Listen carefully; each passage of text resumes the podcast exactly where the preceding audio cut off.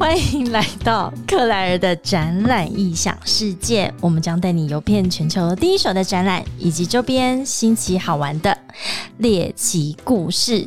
今天是我们宠物展月第 N 集。但我们这一系列呢，邀请到非常多重磅的呃来宾，例如我们有宠物医师，我们有很多移动来跟我们聊在 To C 的展览里面怎么做展前、展中、展后，去放大你的展览的效益。今天我们邀请到的是汪喵星球的创办人，但我你刚刚的那个我们在前面的 warm up 时候，你讲的那一段介绍，我一直很想要叫你零二零四。嗯 大家可以补充。我们欢迎汪喵星球的宗德跟大家问好。Hello，大家好，我是汪喵星球的创办人，我叫宗德。哎，你这不太对劲，你现在的声音怎么跟刚刚又不一样？你现在这声音就是很适合上广播，很上很适合上 podcast。你的声音也不一样。声音也不一样，很厉害。大家就是一开麦之后，好像都有一个开关，对不对？就是会变成不太一样哈。汪喵星球，相信是各位听众如果有去这个宠物展的时候，一定会看到的那个最大的那个摊位。但是我今天看到创办人本人呢，我无法把你跟宠物这件事情画上等号。哎，没办法吗？马上语塞。对，没办法，没办法啊，就是你你因为刚哎，我们今天在场还有那个黄昌伟医师，Hello，Hello，我是宠物百分百的黄医师。那个我们上一集是请到黄昌伟医师去聊说他怎么从你本来的所念的专业，然后进入到以宠物这个主题去做创业的整个历程，然后到现在的一个发展。然后今天黄医师也加入我们。今天的这个节目啊，哈，但是宗德，你的原本的背景是什么专业？专业，其实我原本背景在念的是理工科啦，念的是呃材料科学，就是等于现在比较红的半导体。嗯哼，对对对。那后来也是当时碰到我们就通常一起长大的兽医师、营养师，然后对这一块呃很有兴趣，看到市场上的痛点，就是台湾的这个宠物食品贵的像奢侈品。对，然后我们希望说，哎，是不是有办法让这么好的这些呃食材啊食物，真的可以用一个比较平易近人的方式，让大家可以享用到这样子，所以后来才切到这个市场。哎，你刚刚讲到，我们从痛点开始讲起好了。这里面你刚刚讲到这一串话里面，我就衍生好多问题，为什么？宠物的食品贵得像奢侈品。对，就其实，在二零一三、二零一四年那个时候，我们后来发现说，哎，其实宠物产业其实相对起来比较传统一点。从海外的工厂到海外的品牌商，嗯嗯，到到到台湾的这个进口商，到这个经销商，其实这个过程中里面，它转手了蛮多层。那这蛮多层来说，他们都有它的价值。可是，在这个过程里面，它势必一个一亿。两亿规模以下的公司，大概至少四十 percent 的毛利率才有办法去做到经营嘛？对，所以价格就会跌上去。是，对对对。然后当然也有可能跟这个品牌的定位跟销售策略有关。那我们当时就在思考说，那像纽西兰很有名的罐头好了，那它这个八十克、九十克，它一罐可能就要。呃，九十块，那猫咪一天要吃两罐，就要一百八。我们当时觉得哇，居然比鸡腿变吃的都比我还贵啊！对啊，对啊，在当年哦，对啊，我不理解，因为呃一一个罐头，然后我们的便当，哎，我们在南部，那便当才现在五六十块都可以吃的很饱。对对，而且在尤其那个时候还是二零一三年，嗯哼，对对，所以所以在七八年前时候涨价，所以我们就觉得，哎，是不是我们可以出来做一些改变？对，所以后来我们就觉得说，哎，如果我们有机会透过垂直整合，就是自研。自产，然后呃自销，然后退或者是最多透过一层的分销，就最多可能透过一层的动物园啊，然后或者是宠物店做分销的话，那我们可能有机会用到所谓两倍好的食材，一半的价格，可以真的去改变这个市场。这样，我看到他身上有清大材料的影子了。怎么说？怎么说？他讲话的那个速语速啊，pattern 跟他的那个，他很执着在他相信的一件事情上面。他刚刚在论述这一串，我怕讲话太快。不会，我很喜欢。好，但是你跳的太快了，我觉得没有这么容易。就是说说哦，我有一天遇到了一个我朋友，然后他在做跟宠物食品相关，然后我们发现说啊，现在为什么宠物的食品贵的像奢侈品一样？然后你就从其他材料跳进去宠物产业，对，这不是一个开关。我觉得这不是一个这么简单的过程，你必须再多揭露一点。可以 可以。好，我们再多揭露一点之前，我们先来进行一下我们今天的仪式。欢迎来到克莱尔的展览影响世界，我们 cheers 一下，谢谢聪伟。黄医师可是从高雄远道而来，很开心啊哈！今天一次来了两个跟宠物相关的这个来宾然后我们的兽医师，还有呃汪喵星球的宗德。哎，我先喝一下哈。我觉得你想要解决这个痛点，我我完全可以理解，因为就是不要讲他们吃的啦，哈，穿的也比我贵，嗯，真的。到底是发生什么事？然后他要去，像说去兽医院的话，哎，现在保险保险是不是最近才开始有跟宠物相关的保险？在一两年前开始多了，那在去年到一个爆发，然后今年有一个盘整，嗯，因为核保的比例非常高，是大概有四十 percent 到五十 percent 的宠物都开始都有核保，所以带病投保方向的问题蛮严重的。对啊，所以宠物保险今年有一些是盘整。好，就是应该是这样讲，宠物相关所有的费用，我。我自己是身为一个准饲主，好了，你这样讲，我我我们不太敢养狗，因为我们太喜欢太爱狗了，就是完全是处于一个溺爱的饲主的状态，我完完全没有办法接受没有他的一时一刻没有人陪伴着他，所以我们都去跟人家供养狗狗，你知道？那他他因为周末想，他周末想不想要来我们家度个假？他以为来我们家是度假了哈，然后去就开始这样子溺爱他，那我就发现这一切都。超乎我的想象，怎么可以？他的吃的喝的，他喝的牛奶还比我喝的牛奶贵啊！哈，所以他真的有理解到这个食品跟奢侈品一样。而且我那时候，我常常帮他买一款那个解压骨啊，是新加坡制造。然后因为我自己是做展览的嘛，我就想说，新加坡哪里有可以制造食品？A bombs 吗？呀呀，anyway，就是一一款洁牙骨哈。那因为他又很喜欢哈，还有不同口味，然后他我我就。心甘情愿就买给他吃，所以中的你那时候是，你就听到这样的一个痛点，你就决定啪跳进来。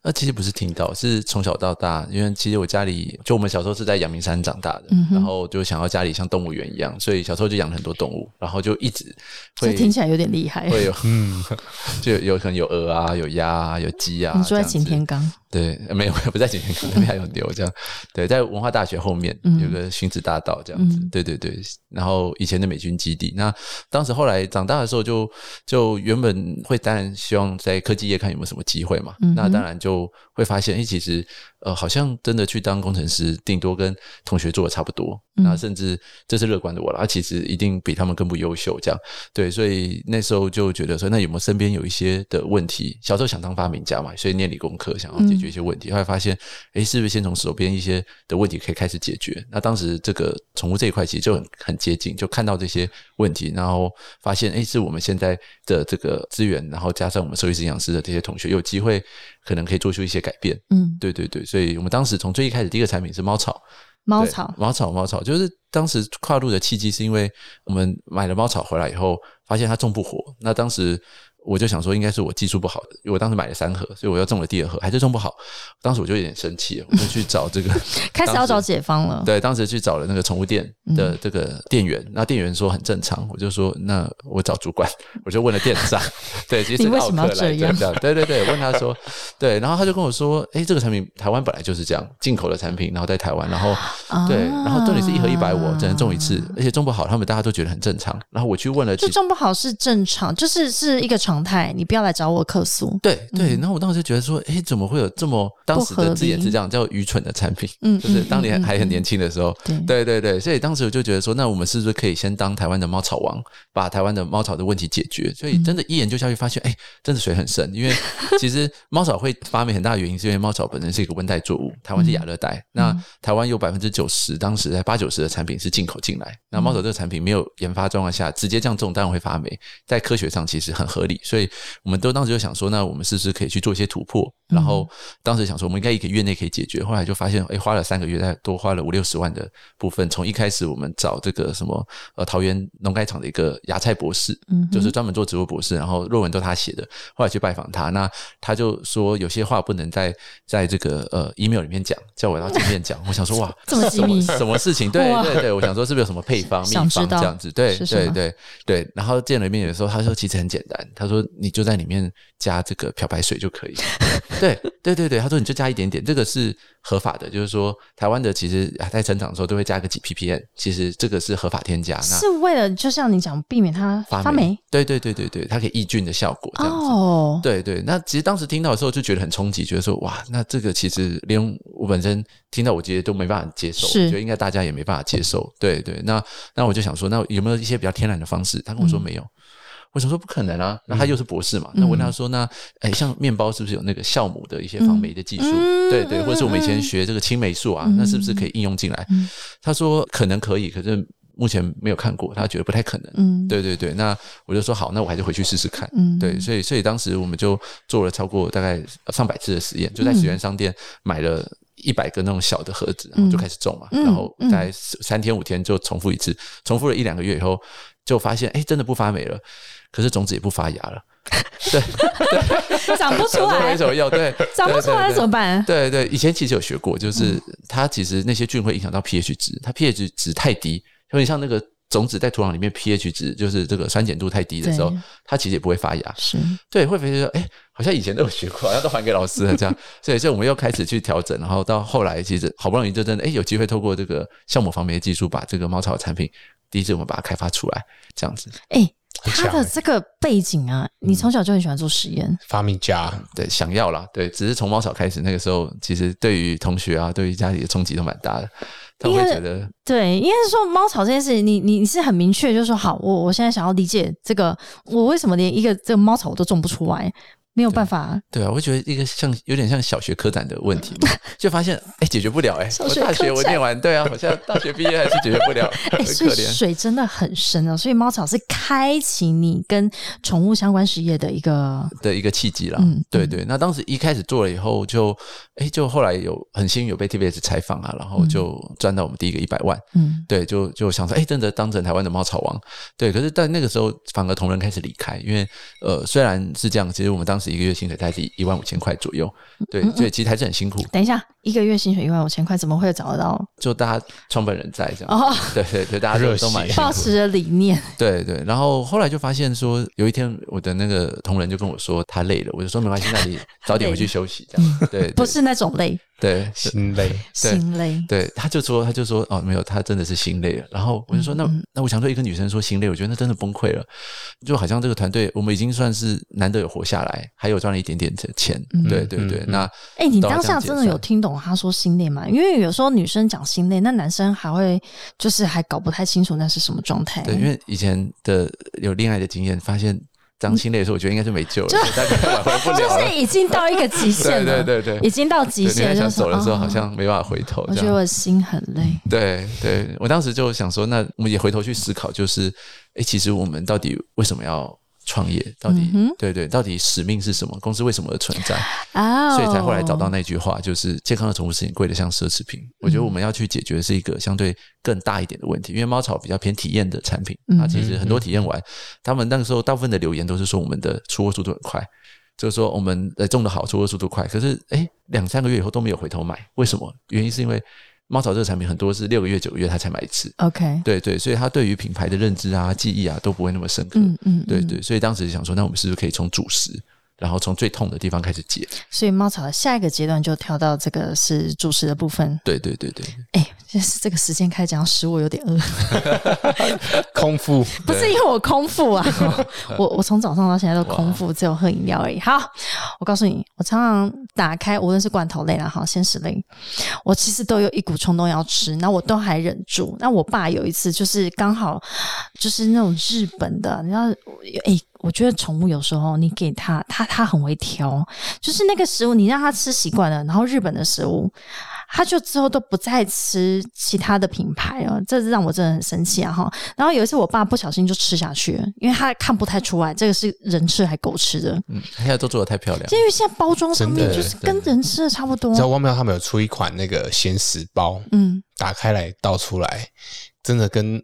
人吃没有两样，而且它有时候它的那个味道，它的那个香味，虽然它的调味是可能是跟人不一样，但是它那个香味还是会让我忍不住想要去试试看啊！哈，所以你们就这样子跳进来做这个主食的部分。对，然后那个时候其实我们就看到说，哎，其实当时又刚好台湾有这个所谓的饲料油事件，嗯，然后就发现说，哎，其实如果连人都是吃到饲料油，那宠哎宠物好像本来就吃饲料油，哎没有没有，我就主人不能接受，宠物真的吃的比我们好。对对对，所以当时就想说，哎，那我们是不是可以用到什么像什么花莲隔全林桃鸭啊，然后草饲牛啊，然后可能我们把进货单公开，不然大家不相信，会觉得说你真的有用到这么好的吗？对，所以从那时候开始，大家就我们就哎发现说，哎，原来生意要这样做，就是就怎么样会产生口碑，就是我们叫超乎预期的服务和产品会产生口碑。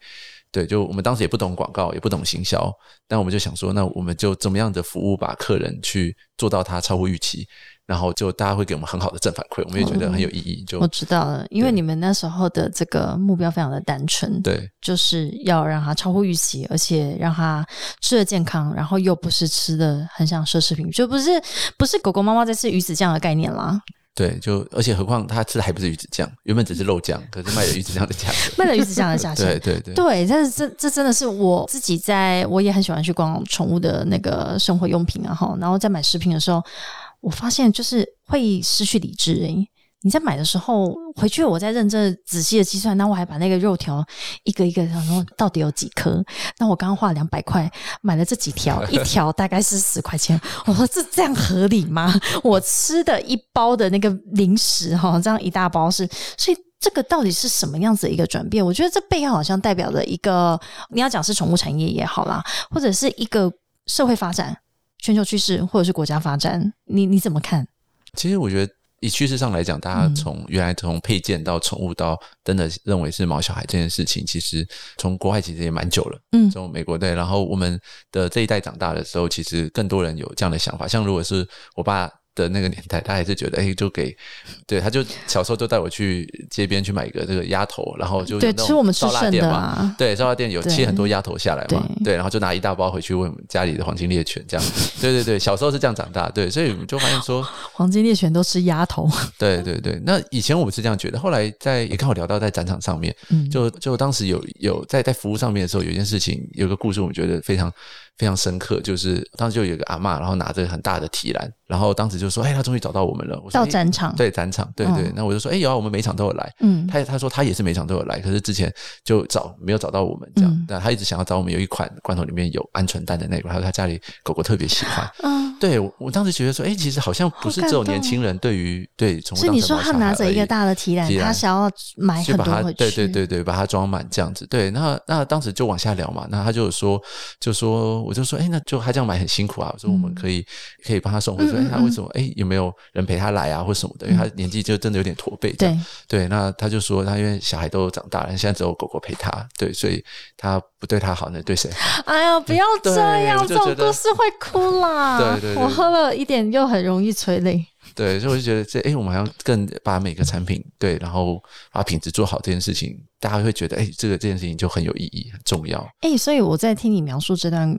你在这个过程当中有获得你的成就感，然后你也很可以跟四主这边获得一个共鸣，对，然后爱他所爱，对，因为我觉得从一开始当然是可能为了自己的毛小孩，对对，或者是从为了自己的职涯开始，然后到后来慢慢发现，其实哎，好像。营收其实没有那么的重要，因为它是创造价值产本身产生的这个副产物。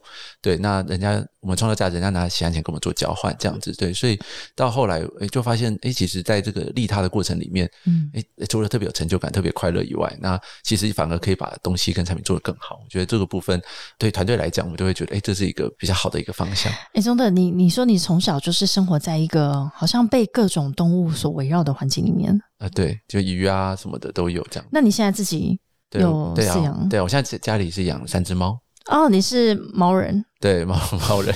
其实小时候比较喜欢狗啦，后来发现，哎，其实猫也蛮可爱的。哎，那个被融化。我们小编待会去把我们公司的三只猫给聚集起来。我们公司里面也有三只猫。对，我我是我是我是狗人嘛。对对，然后就是我自己在跟就是猫狗的这个相处的过程当中，我觉得。我我相信黄医师也一样哈，就是我们才是被疗愈的那一端，所以你就会更需要他这样子，对你就会很愿意的为他，然后你就会开始关心他的所有的。你刚刚讲了一个 well being，或者是你你说人有三种健康，对这个其实我们刚刚跟 Claire 在聊说，就是国外的宠物已经变成是说。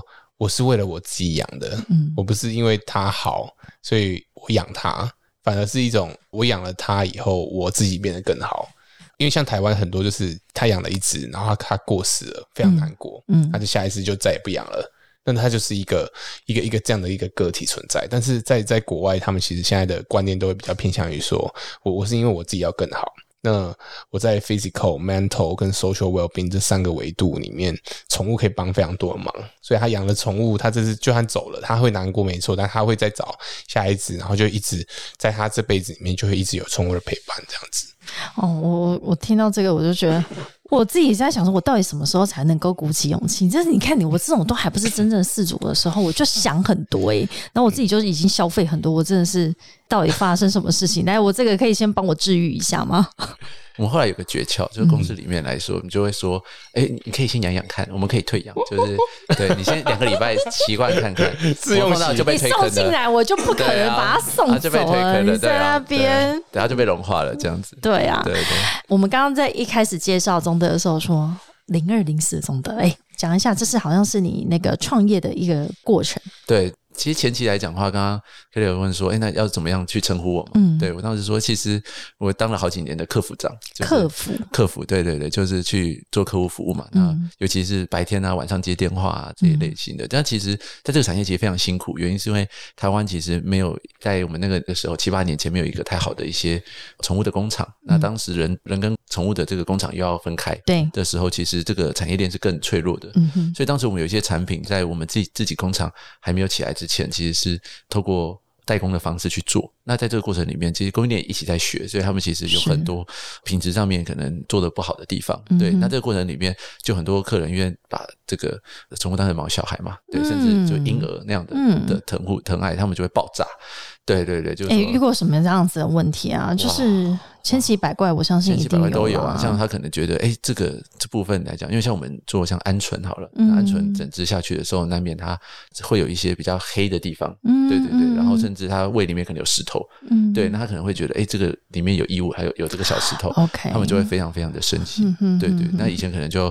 要在第一时间尽可能去去安抚他，对对，尽可能不要让他爆炸，对对对对对，所以所以就会呃，可能常常半夜要接电话这样子。哦，所以他半夜的时候发现这个吃下去之后，他的那个毛小孩有什么问题，他就立马打这个客服的电话。对对，大部分是不是看到问题，是看到说，哎，他可能他在办的时候看到，好，他像之前可能出现小石头啊什么，对，那那或者是他有些疑疑问，可能是误会，那可能颜色他觉得比较灰或比较深一点，他有一个地方，哎，我。吃偏黄的菜都不会说什么了，因为其实他们其实，在罐头界，然后我们要做一个一个革命，嗯，对，就是如果知道的话，以前罐头会需要菌子啊、成型啊，它会添加一些胶的东西，对。对，但是他们家就是冻状的那种东西，对他们就是推出所谓的无胶罐，嗯，但是其实无胶罐其实后来有很多人在模仿嘛，它其实其实你就会打开，你就会发现说，它它那个性状就是那个那个卖相，嗯。有时候就不会那么好，就没有办法像呃有果冻状的，它它成型啊，不灵不灵的，不灵不灵，看起来闪闪发亮的。对，就是可能更像肉的样子，因为肉煮熟就是就是那个样子。呼呼。对啊，那那你又要让它卖相好，嗯，那那很多主人他可能打开来跟他的认知理解，他就会很多 complain 这样子，嗯，对。哎，所以这个解决的这个解决的过程，我觉得就好像跟你念材料其实是有点关系啊。你觉得有吗？是，它也是食材的一种。是啊，就是材料啊。你你觉得？哎，我我真的一直对这段很好奇，然后因为我自己也是跨域跨很大的人，我现在在做的事情跟我以前念的东西完全不一样。那但是我我现在慢慢听你在描述这个过程，你在念材料系，跟你现在在做。宠物食食品哦，宠物食品它也要各式各样的食材，怎么让它做的卖相好也好，看起来色香味俱全也好？你觉得你有什么东西是从你以前的专业 apply 到这上面的吗？对，其实其实就是学习跟解决问题的能力，嗯嗯嗯，它才我完全是连接的。还有就是科学本身那个提出疑问，就为什么这件事情？就当时刚好从这个罐头往下聊，就当时常常很多问我们说，我们家的罐头跟一般市面上罐头差在哪里？那当时我们其实是问了一个关键的问题，是，哎，是。为什么有这么多果冻？对，所以我们当时就找到了那一句话，叫做“吃肉还是吃果冻”。就我们明明想让他吃的更好，花了比较多的钱，可是果冻是什么？果冻是水加胶。对我为什么不能吃的是满满的这个肉含量？是。对百分之百的肉这样子，对，所以当时我们就去看了以后，发现哇，好像这真的是市场上面的盲点，他已经习惯了，嗯，所以我们后来就把盲点定义成叫做痛到习以为常的这个有点叫麻木的痛点，就消费者长期已经被喂养这样的东西，他不知道正常的应该是应该长什么样子，对，所以当我们提出那句话“吃肉还吃果冻”的时候，大家说：“哎嘿，对耶，被惊醒了，怕。对对，说哎，可以有选择的时候，我为什么可以？”为什么不选？真的，一语惊醒梦中人呢。对对，真的真的对。所以当时我们就重建这个罐头工厂开始啊，然后也是花了大概快千万左右去去研发开发，中间蛮多的问题啊。后来发现，其实刚刚黄医师其实讲的算是蛮客气的，就是说，因为他们的那个水跟果冻的量其实是多到不是均值的效果，不是均值是节省成本。哎，我觉得水。胶对啊，淀粉对对，就是你买到其实最后是这些东西。OK，所以真正最后的那个健康的蛋白质，其实它的比例已经变非常少了。对对啊，然后这边也可以小小分享一下，就是其实很多的重点在标示上居然没有写出来。其实真的看怎么样去挑好的宠物食品，其实我们以前其实小时候也不懂，对啊，到后来开始做的时候就发现，哎，其实背面来说，像是看资料不太会去标出所谓的碳水化合物，就算是。等级比较高的，但是扣一扣就发现，哎，碳水化合物还有三十 percent，嗯，三十五 percent。然后猫明明是一个全肉食的动物，对对，可是和它在前面会标说它的这个什么动物的肉含量九十 percent，八十五 percent，对，就它会有它的落差。那真的去了解，它就会说，哦，它是说它的肉里面的这个里面，就它有一些定义会跟我们的认知会不一样。我觉得那其实就市场上是一个比较混乱的一个状况，所以。才觉得说，哎，我们是不是特别适合出来一点，做做出一些改变？哎，我我觉得我非常相信一件事情，就是你你要做一件事。之前啊，哈，或者是你决定要做这件事情，就是这样一直往往往这边走。你前面一定要先问问一个对的问题，所以我很喜欢这样的对话哈，就是大家去探讨说，我们现在要做这件事情，是因为我前面先发现了什么样子的问题，而且我提出来之后，有产生非常多的人对这这个问题有共鸣，有共鸣，对，然后你才会觉得说，OK，那我们就要往这边走下去。对。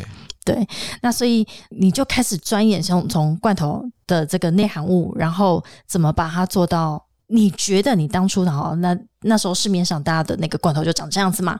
你有阶段性的吗？还是说你那时候就觉得 OK，我知道了，它未来应该要讲内容物的组成应该要是什么样？对，其实我们当时就以终为始嘛，就是说，我们如果作为一个主人，我们希望罐头里面应该长什么样子？对，那就我们单观察到市面上罐头，除了刚刚讲到果冻这一件事，水加胶以外，发现它非常非常的腥。对，其实很大的原因腥味很重。对，其实很大的原因是因为国外其实他们的内脏是不用钱的，对，甚至还要付钱去收。对，那那他们拿。很多很多的内脏来做，那内脏比例很高的时候，其实那个味道非常非常的腥跟重。那可是我觉得，对于台台湾人来说，我们其实更希望我们家的猫小孩吃的这个更像我们自己吃的，是那样子的的品质跟味道这样子。哎，所以我有个问题哦，就我我老实说，我自己在那些宠物转卖店里面，常常会遇到，就是好像只要是舶来品或者是进口的，它比较贵，好像就比较好，这是一个迷思吗？我觉得其实一直都是。那我们其实很努力在改变这件事情，因为在二零一四、二零五年那个时候，其实没有人相信台湾的宠物的，尤其是宠物的罐头可以做的相对比较高等级，或者做的比较好。这样对。那像现在这两三年，其实台湾的宠物罐头至少多出四五十个品牌。嗯，对。那我觉得这很棒，就是大家可以越来越多的消费者认知是觉得，哎，其实我不一定国外的罐头其实不一定比较好，那台湾也可以做出一些非常棒、非常好的产品。对，所以那个黄医师跟我们分享一下哈，我觉得或者是说我走进这个专卖店里面，我发现就是所见的就是这些产品，嗯，所以我被喂养的这些选择就是这样子，我我要怎么去获得更多的相关的，让狗狗猫猫可以吃得更健康的一些资讯。这个像像我们家就是做通路嘛，所以除除中的是我们很重要的合作伙伴以外，就是我们我们会有各式各样的产品。那其实就是刚讲的那个标示，其实是蛮重要的。嗯，对，就是如果以健康的维度来讲，比如说呃肾病好了，肾病的宠物，它的它的猫，它就会有一些限制。好，比如说它的蛋白质不能太高，嗯，它的钠含量不能太高，它的磷含量不能太高，它的镁含量要控制在一个什么样的范围？OK，那你如果已经有一些肾病的这种宠物的话，你可能就必须要以疾病的维度往回去回推，说你要选择一个什么样的宠物食品。好，那健康再往前一段，我们叫叫亚健康嘛，就是我们想要保养的，我们它可能有一些异状，但它可能没有到那么的严重。好，那可能就要去发掘说，哎，比如说你肝指数高。高。好，那肝指数高的话，你你宠物的食品的选择，它它有哪些因子可以让会会让它恶化？或是让它可维持这个状态，好，或者是刚刚我们讲的肾病，它如果我们讲肾病，它分等级，如果比较初期的、早期的，那你可能就要需要去选择一些它不喝水的原因，maybe 可能是跟压力有关的，所以你可能就要搭配一些舒压的啊。那它不，我也是每天都跟压力很有关系。对，那你可能就要选择，而你到底是要买一个副食罐，像刚刚讲的内脏类型，就很多副食罐的，它就会很多这种下杂鱼啊内脏去制成品品质。是比较比较便宜的，像上一集我们有聊到说，日本的宠物为什么可以活得比台湾还要久？他们吃什么？其实台湾超多那种泰国罐都是品质没有到那么的好啦，除非是已经有一个很大的厂去控他们到底产出什么东西，但是它它其实很多都成本导向嘛，那最后就会产出，其实也不太知道到底宠物们到底是吃了什么东西。好，所以呃，当有健康亚健康跟疾病医学的时候，我就觉得特别需要去挑一。下好，比如说生病，你你水含量可能就要多，嗯，你就以干饲料跟罐头的选择来讲的话，当然会罐头会优于优于干饲料。那罐头里面它有分，它是主食啊还是副食啊？但是其实主食副食是国外其实不太这样分，对，国外是呃就是营养标示好均衡，OK 就可以。那台湾是因为它就是很多罐头在制作过程中，它没有去。那么多考量，这个。他说他这个就是当点心吃，这样就好像就是你你 你不要吃太多啊，你你平常可以吃，他就这样子啊，就是就就很很过发展一段时间里面，他就发展出两个系统，这样就主食罐、副食罐这样子。哇，所以哎，真的要我我觉得要现在兽医师这边啊，好像是你的狗狗、猫猫已经是呃，当然你你关心他的健康，或者是他已经有一些肾病的状况哈，来来来这边做一个咨询，是，然后你就会去。去调配他应该要怎么样去在饮食上面做控制？是啊，就是如果以肾病来讲的话，比如说蛋白质含量，你你饲料把它翻过来，它可能啊蛋白质的 percentage 就是不要超过二十 percent。好，就是因为蛋白质它可能比较多是跟肉类蛋白，它本身要代谢这个，因为蛋白质它最后转换成啊一些含氮废物啊或者肌酐酸，好这种东西就是就是肾脏。功能不好，这种东西就代谢不出去。好，所以你就得要不要让它，要么是它的那个机能要 OK，可以把它排出去，或者是你本身吃就不要吃这么多。好，哎，我告诉你好了，以饲主来说，我们其实真的没有懂这么多。我我我觉得我在消费的这个行为，我就是走到一间店里面，或者是到动物医院里面，你就告诉我说，好，那他现在这个状况，你告诉我，我该怎么让他吃的健康？呃，其实第一个就是水嘛，水要喝的够多。如果生病来讲，那第二个就是有有所谓的处方食品啊。但是其实很多宠物它还没到要吃处方等级，它其实在处方等级的前面，它有一段，其实那一段是比较难处理的。就说它不需要吃到处方，但是它处方它有一些还要控制蛋白质，所以肉含量就会少，所以甚至有一些临床上我们有所谓肌少症。他太早吃处方啊，结果就反正导导致他他的这个肌肉长得不够好，这样子。那这时候就是其实要用营养角度去看，说那他可以补充什么，但是又不要超过这个。其实如果当跟疾病有关的话，都建议成就是要到动物医院做一些咨询。了解了解哈，所以你看我们在去看去。参加或者是去看一个展览的时候，就可以在黄医师的摊位这边去获得一些很好的咨询，然后到汪喵系统这边去取得很棒的一些在这个阶段的狗狗猫猫它适合是什么样子的产品。我们请钟德聊一下，你什么时候开始做以这个汪喵系统的这个去参展？嗯，其实我们二零一五年的时候，从一个展览开始这样子，从一个展位，然后像我们上个月的展位大概是十十六个，嗯，十六个这样。一路成长上来，哎，你觉得在你当初一开始想要去参加展览，以及到现在，你觉得你会一直维持参展的这个想法，或者是这个过程当中，你你获取到了什么？对，其实在这个这个过程中里面，从一开始会觉得，哎，多一个线下的渠道去。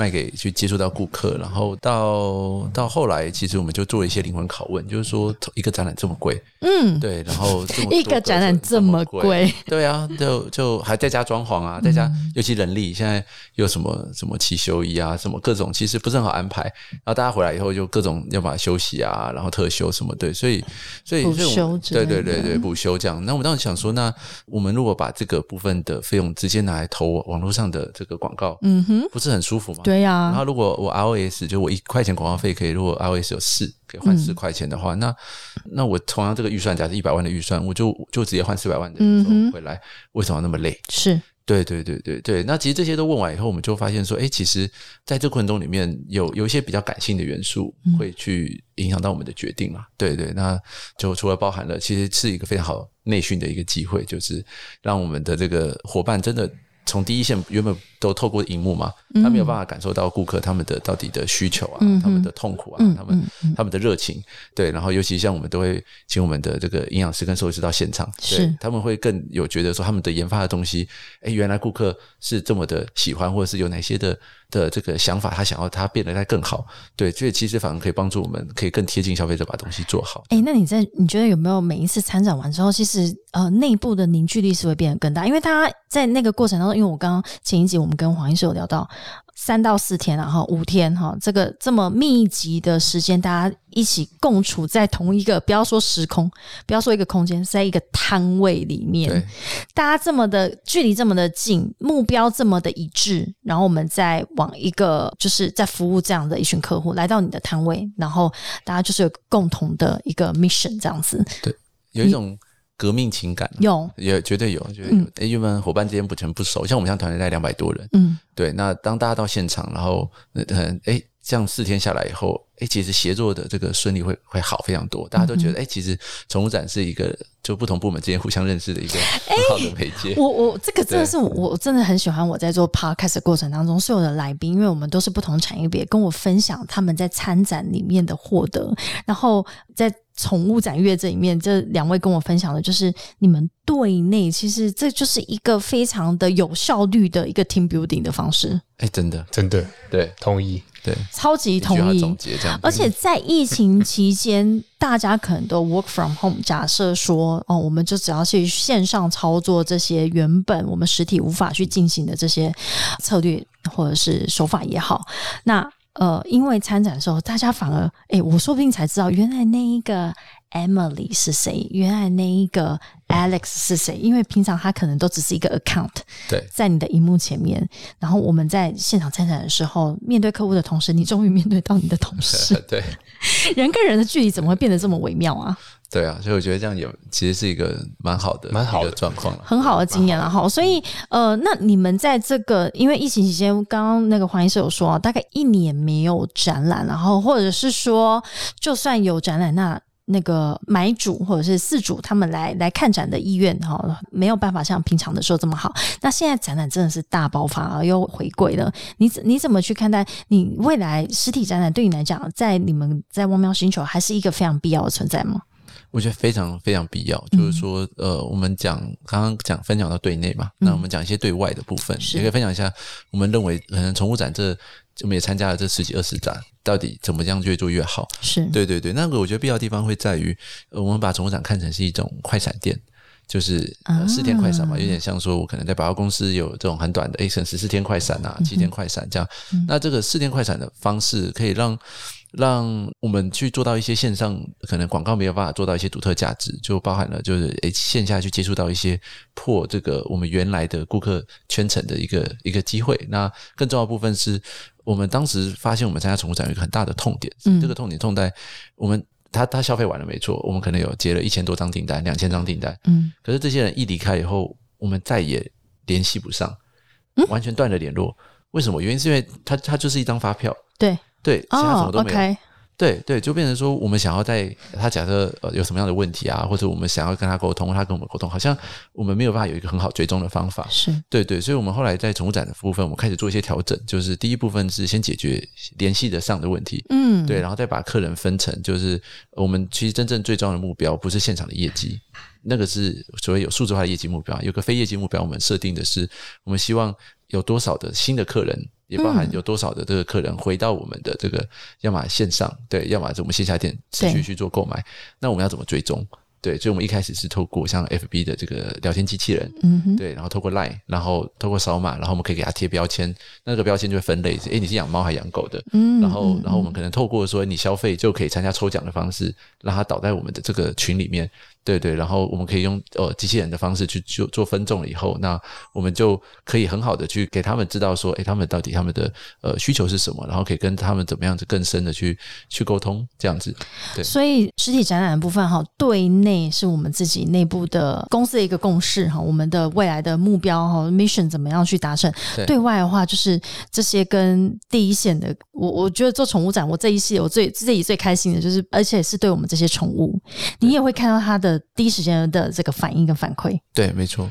这个对你们的，就是你刚刚讲到你们的营养师也好啊，或者是医师啊，或者是我们的这些销售人员，你都会看到他的的那个反馈。其实那一个是完全没有办法被线上取代的，对不对？对，所以觉得他有那种被打鸡血的感觉，他觉得哎，好像工作有意义，真的，对，有价值。就是可能老板很叽歪啊，然后要求 很多啊，老板的原罪。对对对对对。哎，我觉得这是你们给我的一个。呃，我我自己在会展从业十年了哈，就是从你们给我反馈，我才知道原来我在做的事情是也对你们的参展商的这个企业的理念的部分，或者是员工训练的部分，原来也有这样子的一层意义耶。哎，这个这这个真的是我以前都没有没有想过。哎，我怎么觉得做宠物展越是对我个人有一个很大的成长。最后，中德，你再跟我们聊一下哈，就是现在也是二零二一年，我们到第四季了哈。对于这些四主们啊，在新的一年即将要跨年了，然后我们什么时候，我们汪喵星球还有展览可以到你们的摊位上面去跟你们咨询一下？对，其实，在十一月底，嗯。又在南港又一场嘛？OK，对对对，所以之后其实每两个月至少就一场。OK，对，所以其实可以常常跟大家见面了，都可以看到望苗星球。然后我们的黄医师，呃，百分百这边也可以随时就作为我们的自主的一个顾问。嗯哼哼，像我们南部，因为王苗南部比较没没有参展，我们就其实就会有蛮多合作的。对，你意思说，如果在它就是我们的摊中摊这样子，店中店，那太棒啦！就是说在北部的话，我们就是王苗这里，然后有呃黄医师这边也会有您的这个相关的咨询。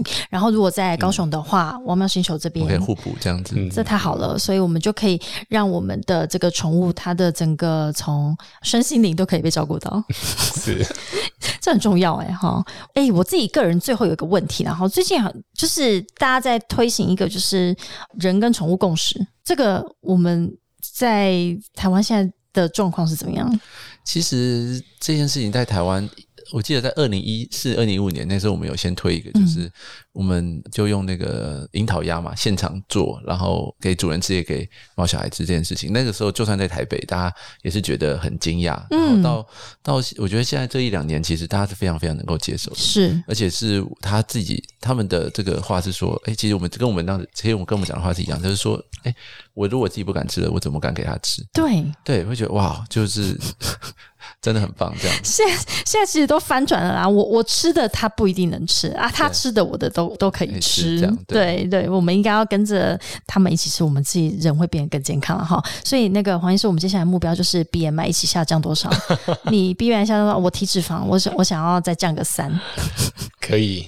好，那我们今天非常感谢王喵星球的宗德，还有黄聪维医师来到克莱尔的展览异想世界。呃，我们这一系列的宠物展阅非常的精彩，有非常多的相关的资讯。我们如何去照顾好我们狗狗猫猫的身心灵？